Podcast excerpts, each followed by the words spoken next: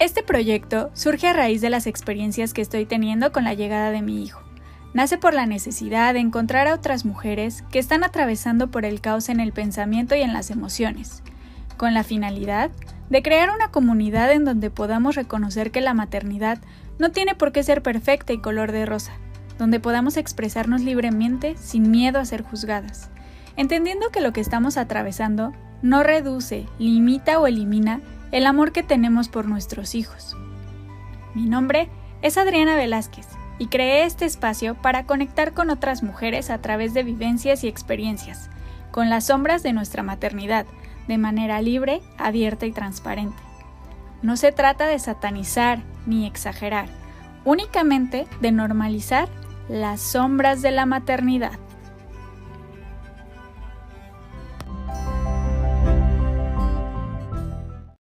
Hola, bienvenidos a un nuevo episodio de este podcast, The Shadow of Mommy. Hoy nuestra invitada es Nayeli González. Ella estudió conmigo en la universidad. Ella, además de estudiar arquitectura, es modelo y fue bailarina. Tiene 28 años, está a punto de cumplir 29. Tiene una nena de 3 años que se llama Romina. Ella vive en Querétaro y es emprendedora de ADN Pulse. Hola Naye, bienvenida. ¿Qué tal Adriana? Muchas gracias. ¿Cómo estás? Gracias por este espacio. Por ahí tú también eh, me escribiste en la publicación que hice antes de iniciar este proyecto y hemos hablado un poco a través de, de WhatsApp de todo esto que, que, de pronto como mamás vivimos y no decimos o, o solo entre mamás entendemos que por ahí está pasando algo y pues no se dice, ¿no?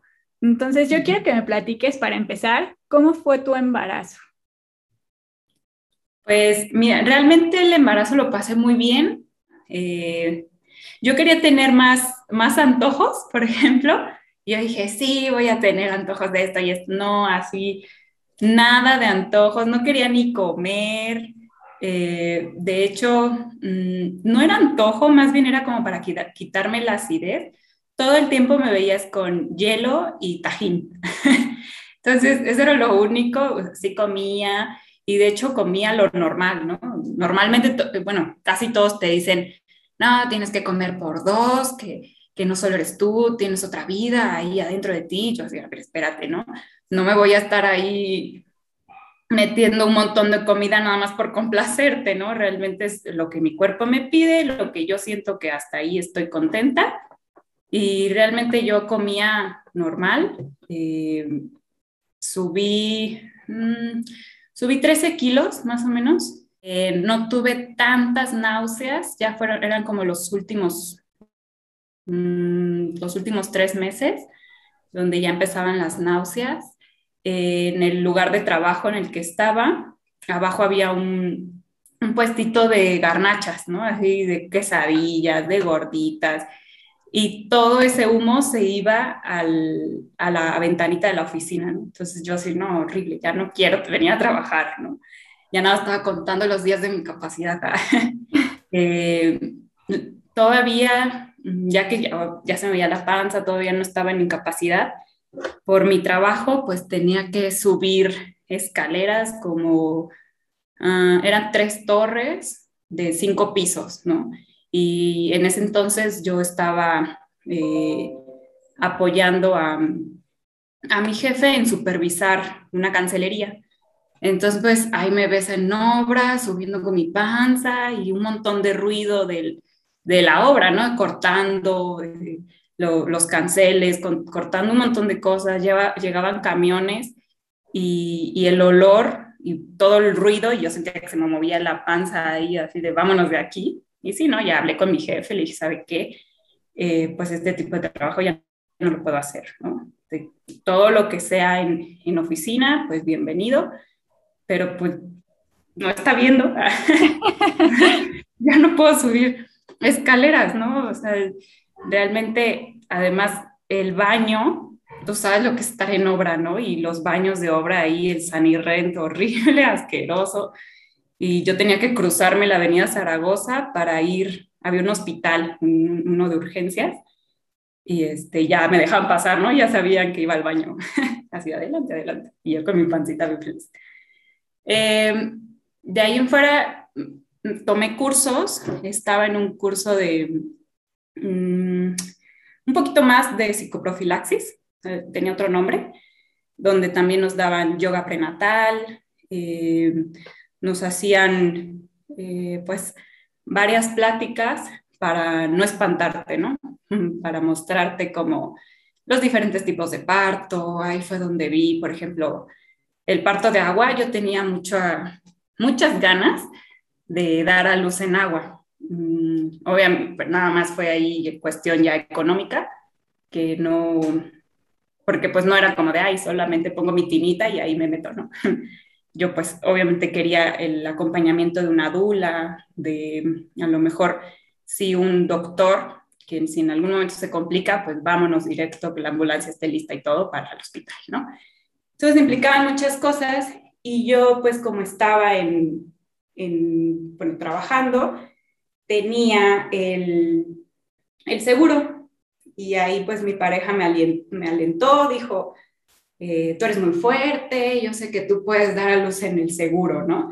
Ahí realmente era más codo de él que no quiso pagar un, parto humanizado, porque yo dije, bueno, en agua no, pero sí humanizado, ¿no? Donde eh, el propio papá está ahí, te ponen música, velitas, aromaterapia, un montón de cosas para que tú estés bien relajada y de salud, ¿no?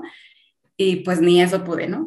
Entonces, realmente por no gastar y bueno, tenemos el seguro y lo que sea, ahí yo dije, vámonos, ¿sí? ¿qué tan, qué malo puede ser, ¿no?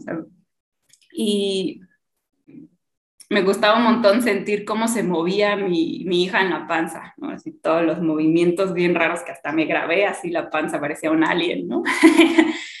y la viví bien, creo que fue como ese espacio de mío y de mi niña, así ya único nuestro, ¿no? Le ponía musiquita, veía que le gustaba y como haces la primer conexión de mamá-hijo, ¿no?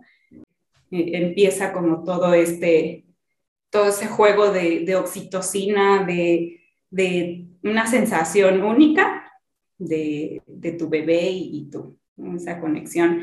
Creo que la, la, tuve, la tuve bien, la tuve bonito. Y posterior a que tu niña nace, y obviamente como mamá primeriza, joven, este, tú con una vida que apenas estás empezando a hacer, ¿qué empieza a suceder en ti y en todos estos cambios? Sí, lloré mucho. lloré mucho porque no fue una decisión fácil.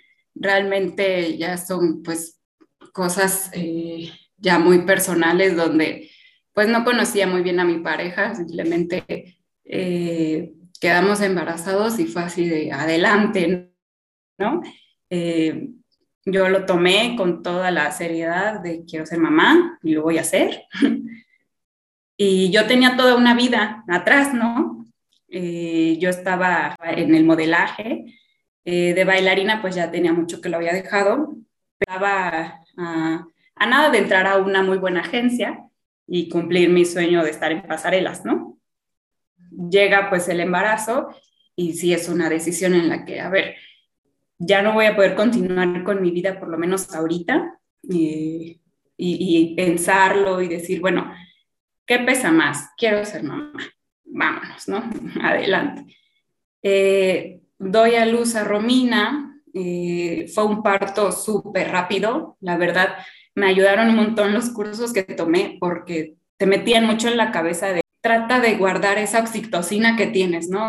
Todo el mundo es está en su tráfico, en, en el ruido, en, en, el estrés cotidiano, pero tú estás en tu mundo, estás, vas a, a, dar eh, vida, vas a crear, y, y, me metí mucho en eso. Empezaron ya los dolores, ¿no?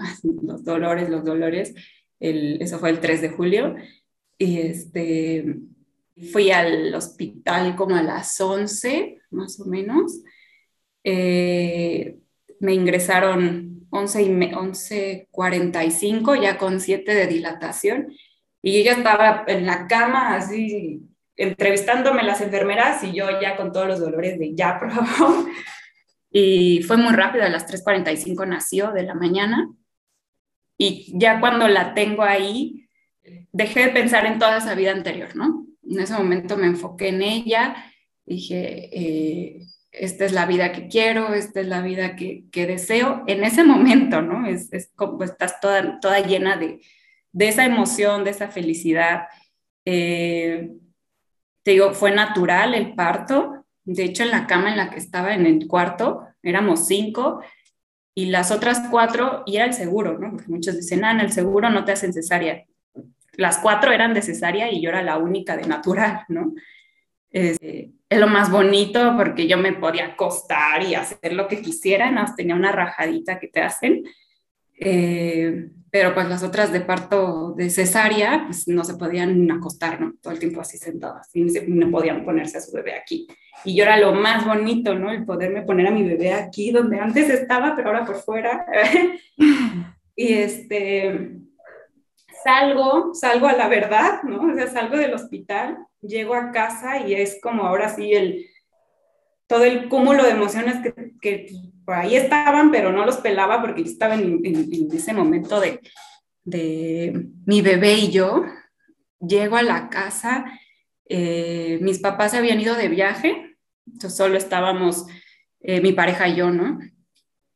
Y, y, ahí fue donde me sentí completamente sola, ¿no? Así, sola, sola, mm, como, como si me hubieran dicho, bueno, está tu bebé, ya es, es tu responsabilidad, tu cuidado, adiós, ¿no?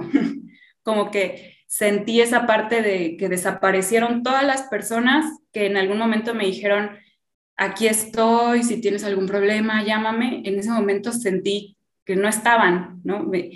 Eh, ¿Por qué lo sentí? Porque no tenemos como esa cultura de, eh, a lo mejor de, de una mano hermana, amiga, de decir, te entiendo, ¿no? Sé por lo que estás pasando.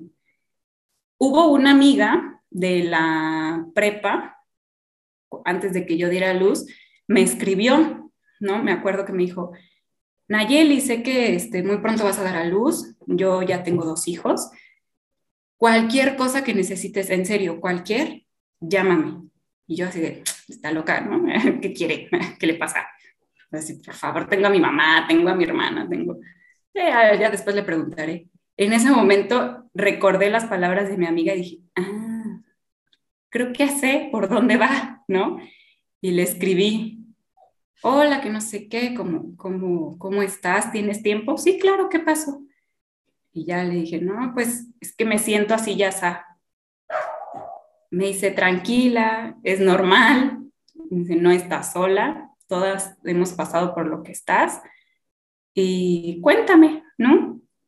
Cuéntame cómo te fue, cómo tal. Y, ya fui ahí como platicando, eh, conforme fue, fue creciendo Romina, se hacía todavía más difícil, ¿no? De hecho, ya hasta, hasta sentía, mm, ya no me gustaba estarle hablando a mi amiga porque yo decía, bueno, va a decir esta mujer qué onda, ¿no? este, y trataba como de resolverlo yo sola. Y, lloraba mi niña y era como de, yo soy la única que sabe cómo calmarla, ¿no? Y, viviendo no podía... Con tus papás? O sea, tú seguías viviendo con tus papás y sintiéndote sola. Y tú que tú podías resolver todo lo que pasaba en torno a tu niño. Sí, y eso fue un poco por la parte de eh, mi pareja, pues él como que no sabía cómo, cómo cuidar a la bebé, ¿no? Eh, yo le decía, oye, ayúdame para que se duerma, y la agarraba como un muñeco y hacía así, ¿no? Y yo, no, no, no, no, no, así no, dámela, quiero, duérmete, yo lo hago, ¿no? Y este, entonces todavía me empezaba a sentir así como de, no, pues yo soy la única, ¿no? Así que, ¿qué está pasando por esto? ¿O ¿Qué onda? Yo lloraba en las noches cada vez que le daba de comer a, a mi niña porque me dolía muchísimo. de, mi niña nació con un diente y con el otro casi por salir, ¿no? Este, entonces me mordía y, y yo al, de verdad había noches que ella lloraba porque tenía hambre y yo lloraba porque no quería pegármela, ¿no? Porque, porque era el, lloraba por el, la parte en la que sé que me duele, pero pues necesito alimentar a mi bebé, ¿no? También no puedo ser egoísta. Y entonces era ese llorar de qué hago, qué hago, qué hago. y, y pues mi pareja dormida, así él así como que por más que llorábamos las dos, no escuchaba nada. Entonces, eh, opté por las series de Netflix. Tenía yo mi iPad y, y de, ese, de pasar de ese dolor, ese sufrimiento que yo tenía para amamantar a mi hija, después yo ya quería que a cada rato quisiera ella de comer, porque me aventé un montón de series, Adriana.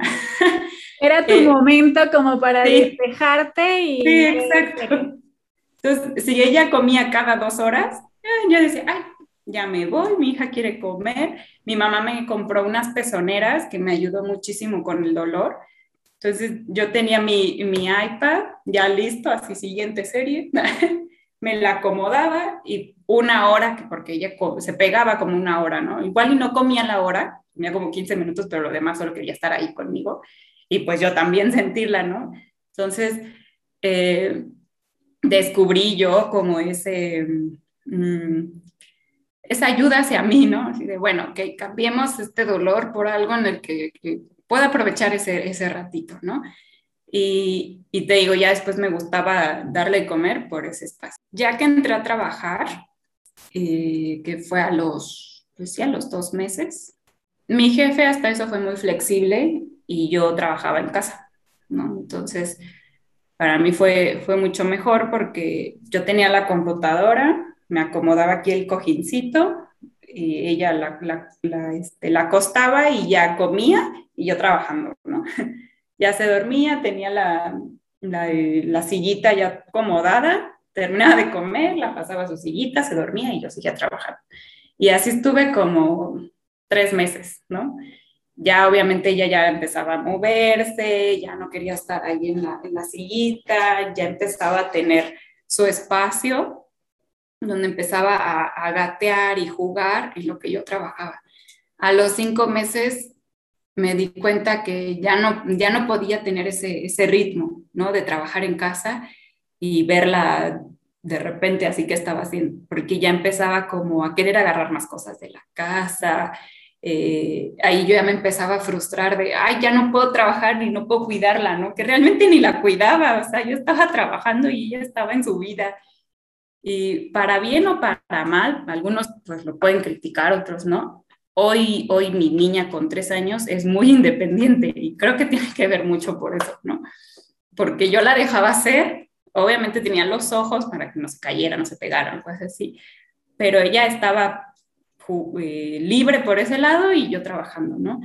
A los cinco meses... pasaba un poco, digo, es que a mí me sucede, por eso, por eso te hago esta pregunta que cuando yo tengo a mi bebé aquí en casa, me cuesta mucho trabajo como dejarlo, o sea, sí lo dejo en su espacio y así, pero siento que tengo que estar ahí, porque si no me siento como que algo estoy haciendo mal, como que soy una mala mamá por dejarlo. No, no, no tenías como este pensamiento o no pasaba por tu cabeza de, ay, estoy trabajando cuando debería estar con mi hijo o así. Sí, pero era más pensamiento externo, de otras personas.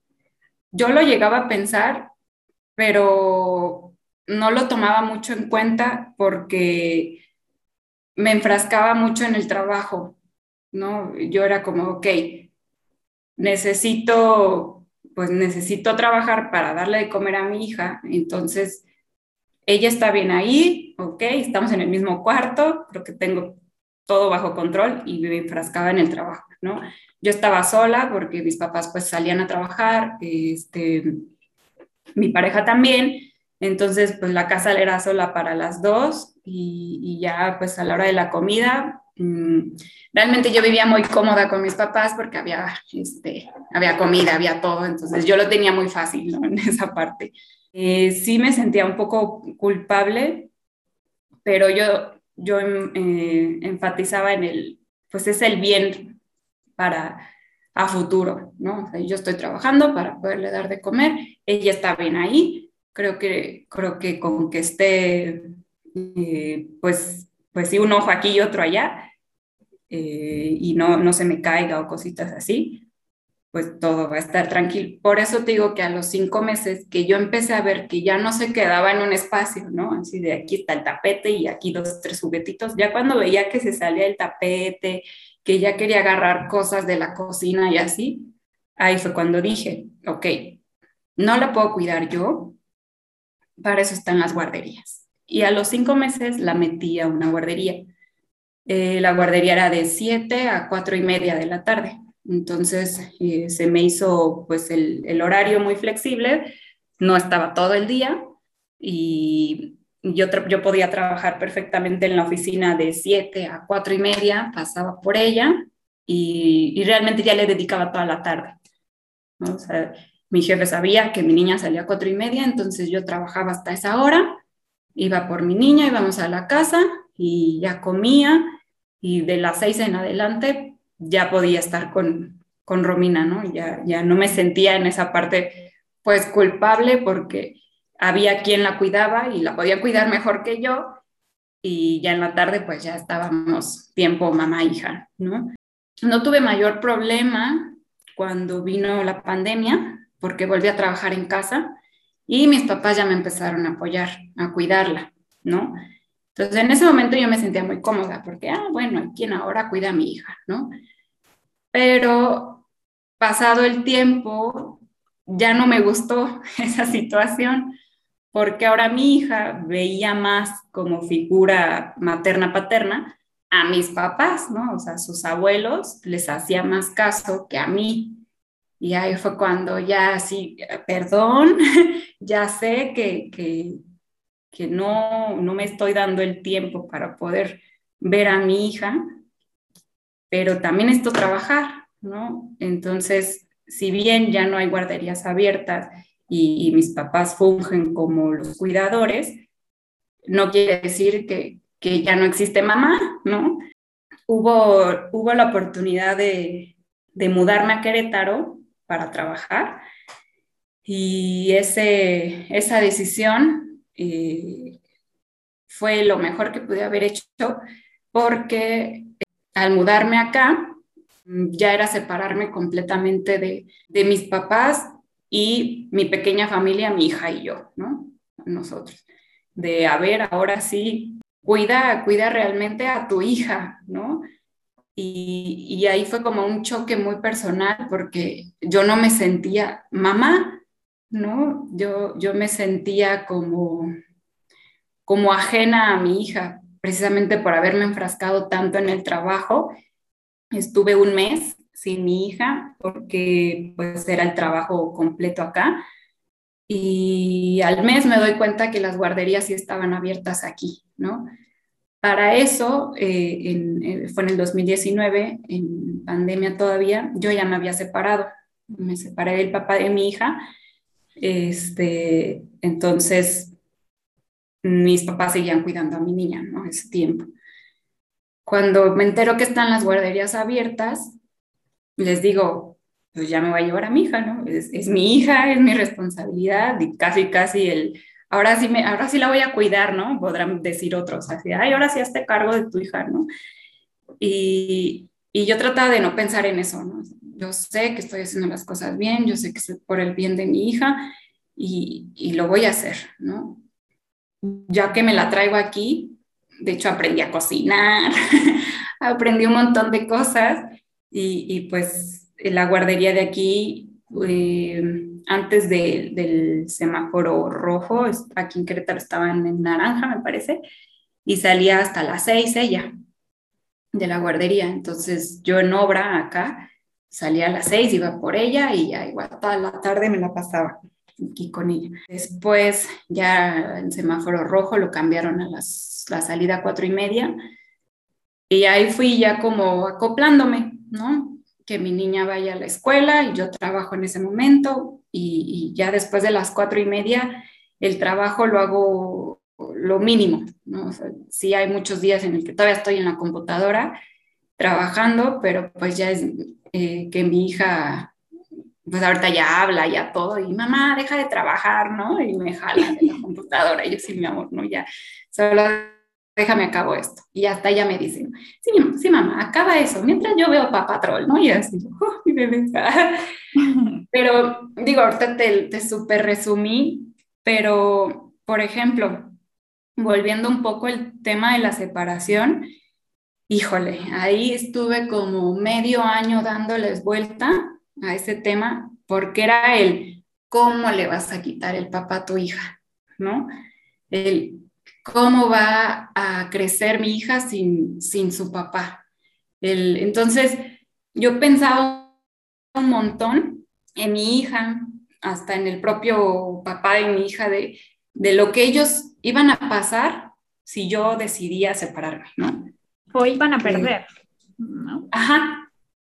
Fue, fue como, pues, ese tiempo de, sí me deprimí, no sabía qué hacer, no sabía si, si, si seguir, eh, pero realmente yo no era feliz. Hubo un comentario que tuve de, en aquel entonces era mi profesor de pasarela, y pues es hombre, es, pues obviamente no, no es mamá ni nada, pero sus palabras me sirvieron mucho porque él dijo algo como, ¿qué prefieres? Todos los hijos siguen los pasos de los papás. Me entonces, ¿qué prefieres? Que tu hija en algún momento quede embarazada de un novio y diga, me voy a casar con él y voy a hacer mi vida con él, aunque yo no sea feliz porque mi mamá así lo hizo. Porque mi mamá siempre estuvo con mi papá, aunque se peleaban, aunque no eran felices, hicieron todo lo posible porque yo creciera junto con ellos.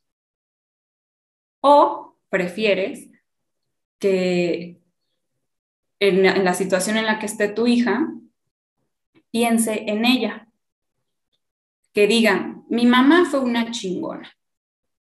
Le, le costó un montón salir adelante porque tomó la decisión de dejar a mi papá, porque por, un, por X o Y andábamos de aquí para allá, de ciudad en ciudad, porque ella buscando trabajo o, le salía un trabajo aquí, un trabajo allá, y yo nada más me veías de aquí para allá, de aquí para allá. Pero mira, hoy en día, ¿quién es mi mamá? Y yo quiero ser como ella, porque es exitosa, porque logró lo que siempre quiso, porque aunque me tenía a mí, yo no fui un impedimento, mucho menos un obstáculo en que ella pudiera realizarse como persona y realizarse como profesionista. Y yo así, ¡oh! ¿No? Justo en el profesionalismo, ah, que ya había abandonado. Ah.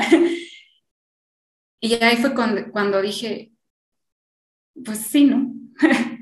Realmente estoy pensando mucho en, en qué va a suceder con mi hija, qué va a suceder con, con, con, mi pareja, qué va a suceder con todos menos conmigo.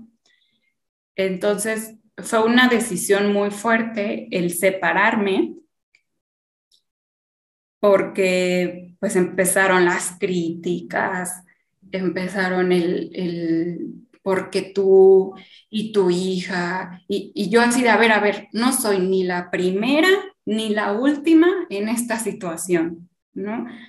Eh, creo que hay bastantes casos de, mamás solteras que sacan adelante a sus hijos y sus hijos son muy exitosos y, profesionales y no tiene nada que ver el que vivieron o no junto a sus papás, ¿no? Y, no hay una receta de cocina, ¿no? Realmente eh, tomé la decisión, eh, mi hija pues ve todo el tiempo que quiera a su papá, ahí por cuestiones de pues mudarme para acá, se ha complicado el que yo vaya a la Ciudad de México o que él venga acá a verla, pero pues se ven casi, casi siempre en, en videollamadas. Después la vi, las vi negras, porque pues ahora sí estás sola, ¿no? Sola en el contexto viviendo en una casa, mi hija y yo, nada más, ¿no? Eh, realmente lo, yo lo hice todavía más difícil porque dejé mi trabajo y quise emprender, ¿no? Entonces no me bastó con, con separarme y, trabajar y pues sí, ya recibí un no, dije, voy a Voy por todo. Entonces, ahora eh, estoy, me encuentro en esa situación, ¿no? En el que tengo que buscar yo con mis propias uñas los clientes, eh, cerrar la obra, cerrar el contrato, cerrar todo y al mismo tiempo vete por la hija, en la mañana ve a llevarla, híjole, que ya no llegué a las nueve para que desayunara, entonces desayuna rápido y vámonos. Yo solita me lo busqué y aquí estoy, ¿no? Sí, sí pienso así mucho en, bueno, ¿qué hubiera pasado si, si en primera no hubiera dejado a mi pareja, ¿no? Él estaría aquí, a lo mejor él podría quedarse con ella. Y yo sí, bueno, a ver, ya, no voy a pensar en el pasado porque pues esta es la decisión que yo tomé. Y, y me cuesta un montón porque por la parte en la que pues yo decidí ahora emprender, ahora trabajo más, ¿no? Eh, voy por mi hija cuatro y media y, y, este, yo era de, la, de las personas antes de tener hijos que decía, ay, ¿cómo dejan a los niños con el iPad, no? Pobres niños, van a quedar con los ojos todos mal. O sea, yo criticando un montón. Hola Nayeli, ahora eres mamá, ahora quieres trabajar al mismo tiempo el doble de trabajo y tienes una hija. De verdad me costó así de, híjole. A ver, por lo menos, ¿qué es lo que vas a ver? Ah. y, y pues sí siento, hay como un poco de culpabilidad porque pues sí tiene su iPad, ¿no? Y ve, este, ve Netflix, ahí ella, de sus series de Pau Patrol y cosas que te decía, este, o en la televisión, ¿no? Entonces, ahí sí, mm, sí siento el, híjole, ¿no? ¿Estoy haciendo bien o estoy haciendo mal, ¿no? Porque no es bueno para los ojitos de un bebé que esté pues viendo televisión. Tanto tiempo. Entonces, luego hay veces lo que hago, pues sí se me distrae un ratito, le apago la televisión y aquí en su cuarto este, tiene plastilinas y juguetes y cosas y entonces ya aquí está jugando. Y casi como, como cuando eh, tenía tres meses que la veía jugando ahí y yo trabajando, hemos como, como llevado esa situación, ¿no? Ahorita que ya está más grande igual ella me entiende un poquito más y, ya es como lo bonito de que ya está más grande, porque pues ella sabe que, que, trabajo, ¿no? Ah, es momento de que mamá trabaje y ella empieza a hacer sus cosas. Ayer hablé con mis papás como tres horas por videollamada y, este, y ya cuando volteé, Romina ya había agarrado el cereal y ya estaba todo tirado en el suelo y ya estaba, mamá quiero ir al baño, no, mamá quiero tal, y ya fue así, no, pues ya no me despedí de mis papás porque pues ahí ya ves que ella necesita ya atención, ¿no? Y es como, hoy sí, creo que ya necesito ver a mi hija, que es lo que, lo que algunas mamás podrían como criticarme, ¿no? Pero no trato de pensar en eso, porque pues ahora sí, cada quien cría a sus hijos como, como quiere y como puede. Oye, Naye, y en estos tres años que tienes como mamá, ¿qué es lo que más te ha dolido? Mm, de dolor físico te digo mis, cuando, cuando comía. ¿ah? y de dolor emocional, no sé si es tanto dolor, porque a veces veo en el Facebook una amiga que iba conmigo en el modelaje en, la agencia en la que yo iba, estuve pues a, punto de entrar, ella sí entró y está haciendo pues mm, un montón de fotos, pasarela, y, se ve como yo quería verme, ¿no? Entonces, sí me llegan esos momentos de debilidad en el que digo, pude haber estado ahí, ¿no? En el que, y, y radicalmente cambié mi vida. Y es real, ¿no?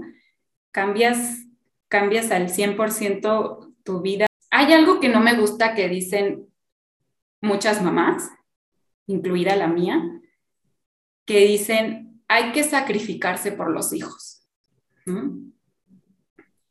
sí lo entiendo, pero no me gusta la palabra sacrificio porque parece que, tienes que matarte y ten mis órganos, ten mis ojos, ten mi todo y, vive tú y yo aquí me muero. ten mi vida para que vivas la tuya. Y yo no estoy de acuerdo en eso porque en cualquier momento lo puedes sentir al revés tú como hija, ¿no? Así, o sea, que por mi culpa tú no hiciste tu vida, ¿no?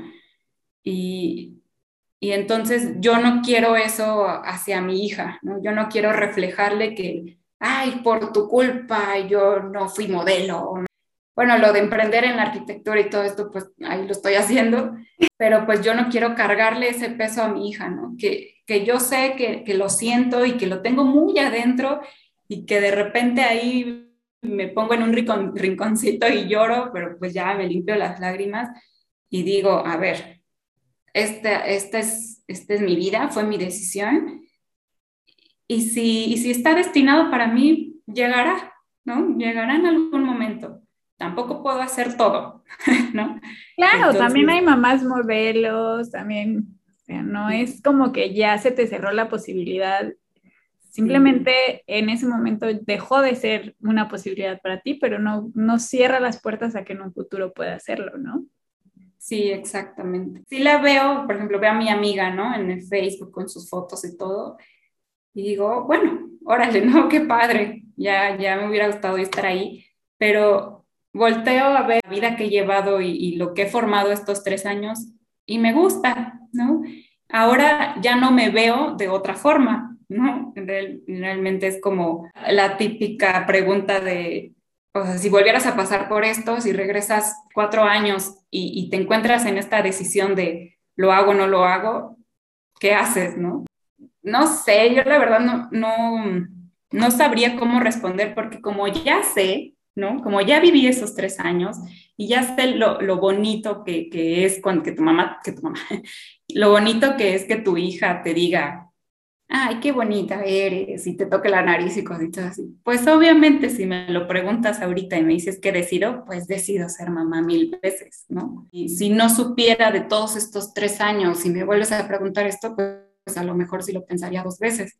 Es lo, como lo bonito, o sea, de, y lo que todo mundo te cuenta de la maternidad, ¿no? y ya la parte oscura que, que, muy pocas lo sabemos, por alguna razón no lo guardamos, ¿no? Como que es, es un club único y exclusivo para las que ya son mamás. Así, no eres mamá, ah, no, no, no puedes enterarte no puedes saber esto, mamá. porque no vas a entender. Ajá, y deja de que entiendan. Yo creo y siento que tenemos como el temor de asustarlas, ¿no? Como de si te cuento la parte fea de la maternidad, si ahorita estás en duda, no vas a querer ser mamá, ¿no? O sea, si, yo antes de ser mamá me hubieran dicho eh, que dolía horrible, ¿no? Que, que, que de verdad esas noches de insomnio eh, sientes que, que ya no puedes más, que no, que yo me sentía muy sola, ¿no? Realmente que hasta que hoy, después de tres años, de repente, de repente me siento, me hago esa pregunta, ¿no? De soy buena mamá o, no, porque eh, pues todas esas decisiones que he tomado de pues ahora quiero emprender, ahora quiero hacer tal, ahora quiero hacer esto y esto y esto, y, muchos me dicen, bueno, ¿y tu hija qué hora, no? Entonces, a ver, espérame, ¿no? Sí soy mamá, pero eso no significa que, que voy a dejar de lado mi vida. Creo que puedo seguir haciendo mi vida y al mismo tiempo criar a mi hija. Y, y no por eso no me doy mis, mis espacios, mi tiempo de llevarla a los juegos, de disfrutar momentos con ella, ¿no? Eh, sí, de, soy buena mamá. Nadie lo es, ¿no? Nadie es perfecto. Creo que no, de, los millones de personas que, que, somos, no creo que haya ni dos que sean iguales.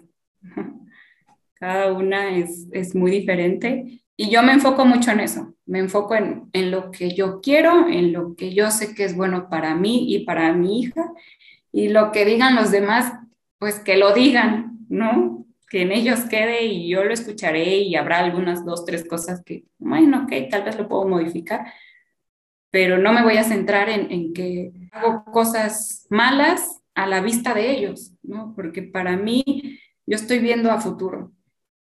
Y yo sé que si, que si salgo adelante, por ejemplo, en este proyecto, pues va a ser un beneficio muy grande para mí.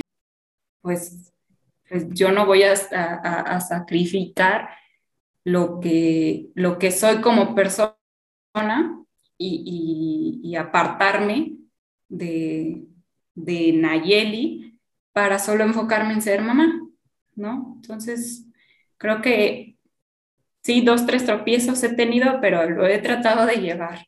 No he tratado de estos tres años ser, ser, ser mamá, ser eh, novia, ser este, trabajadora, em, empleada, todo lo que ha pasado. ¿Qué te hubiera gustado que te dijeran? De esta parte no linda de la maternidad, ¿qué te hubiera gustado que te dijeran? ¿Qué crees que hubiera aportado algo realmente a tu maternidad de esta parte de sombras y obscuridad? Me hubiera gustado un círculo, por ejemplo, de, en el que yo pudiera hablar así como lo estamos hablando ahorita, ¿no? Me hubiera gustado, por ejemplo, que esta amiga cuando me dijo, aquí estoy cuando me necesites, me hubiera dicho más textualmente, tal vez el, mira Nayeli, ¿no? el, la maternidad no es como lo pintan. Sí es muy bonita, pero hay muchas partes que se omiten en el que te vas a sentir sola, te vas a sentir mala mamá, te vas a sentir que, que eres la única que está pasando por ese momento, pero aquí estoy y el aquí estoy significa que yo ya pasé por eso y, puedes, puedes hablarme, ¿no? puedes eh, escribirme, puedes contarme cómo te sientes, contar con alguien que, no te juzgará, que no te va a juzgar por, por aquellos eh, malos pensamientos que llegues a tener. Creo que eso me hubiera gustado. ¿Y qué extrañas de tu vida antes de ser mamá, aparte del modelaje? Extraño salir de, no de fiesta, porque pues casi no soy de, fiestas, y, pero más así como a barcecillos, karaoke, como reuniones con amigos, que bueno, ahorita por obvias razones con pandemia no, no hay, y por un lado, qué bueno que fui mamá en, en este tiempo.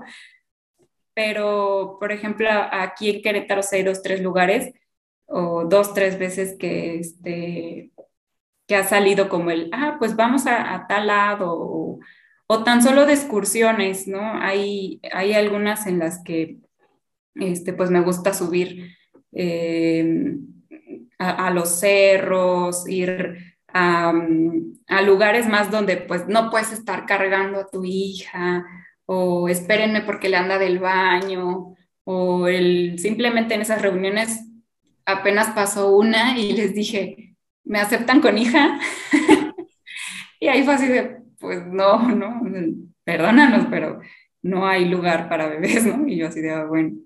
Entonces, eso es como lo único que no es vital, pero eh, por ejemplo, e, en esa reunión me dijeron, bueno, pues ¿por qué no se la encargas a, tu mamá o a alguien? Y yo así, este, también esa es otra situación, ¿no? Que me fui a vivir a otro lado donde no están, no tengo ni tíos, ¿no? Entonces ahí sí, pues, bueno, ya, todo me lo busqué yo solita. Muchas gracias por tu tiempo, Naye, por hacer más grande este círculo de personas que vivimos esta situación, estas sombras en nuestra maternidad, que de alguna manera, como bien dices, hasta que nos convertimos en mamá, pues dejamos muchas veces de criticar a otras porque no lo has vivido y, estando fuera es muy fácil, muy fácil decir y es muy fácil hablar, incluso entre mamás, pues también no dudo que exista. Yo ya trato de evitar mis comentarios porque cada persona y cada maternidad se viven de manera distinta. Las posibilidades en las que estás también influye, tu contexto, todo influye. Entonces, creo que eso determina cómo vives tu maternidad también y no puedes juzgar a alguien que la está viviendo porque no sabes de qué manera la está, la está viviendo o la está sobrellevando, ¿no? Entonces, que sí, igual yo ya evito decir cualquier cosa, ¿no? tan solo de los niños que, que lloran en la calle y antes así de, ay, ¿por qué su papá no le da un zape, no? yo antes de, antes de ser mamá, yo decía, yo me, la, yo me voy a madrear a mis hijos, así, y empiezan a hacerme berrinches. Así, a, a, ver, ahora que hacen mamá, así, ay, mi bebé, ¿qué, ¿Qué tiene? Ajá. Ya así, así me la llevo a otro lado, ya vámonos al carro o algo. Pero sí, ¿no? Es muy, muy diferente ya cuando tienes a tu propio hijo. Agradezco mucho tu tiempo, tu espacio. Y muchas gracias, Adriana, por este espacio. Muy contenta con la participación de Nayeli. Me quedó algo que seguramente sus mamás también dicen que hay que sacrificarse por los hijos y como nos lo dijo Naye, creo que no se trata de sacrificarnos, se trata de valorar y, y decidir qué es lo que queremos, pero sin hacer responsables a nuestros hijos porque ellos no tienen la culpa, porque si ellos están aquí en primera instancia es porque nosotros decidimos tenerlos. No hay que sacrificarnos, hay que hacer y decidir lo que es mejor para nosotros y obviamente para ellos.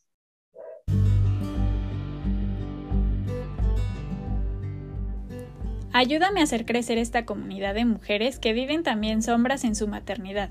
Sígueme en redes sociales y comparte el contenido. Nos vemos el próximo jueves. Bye bye.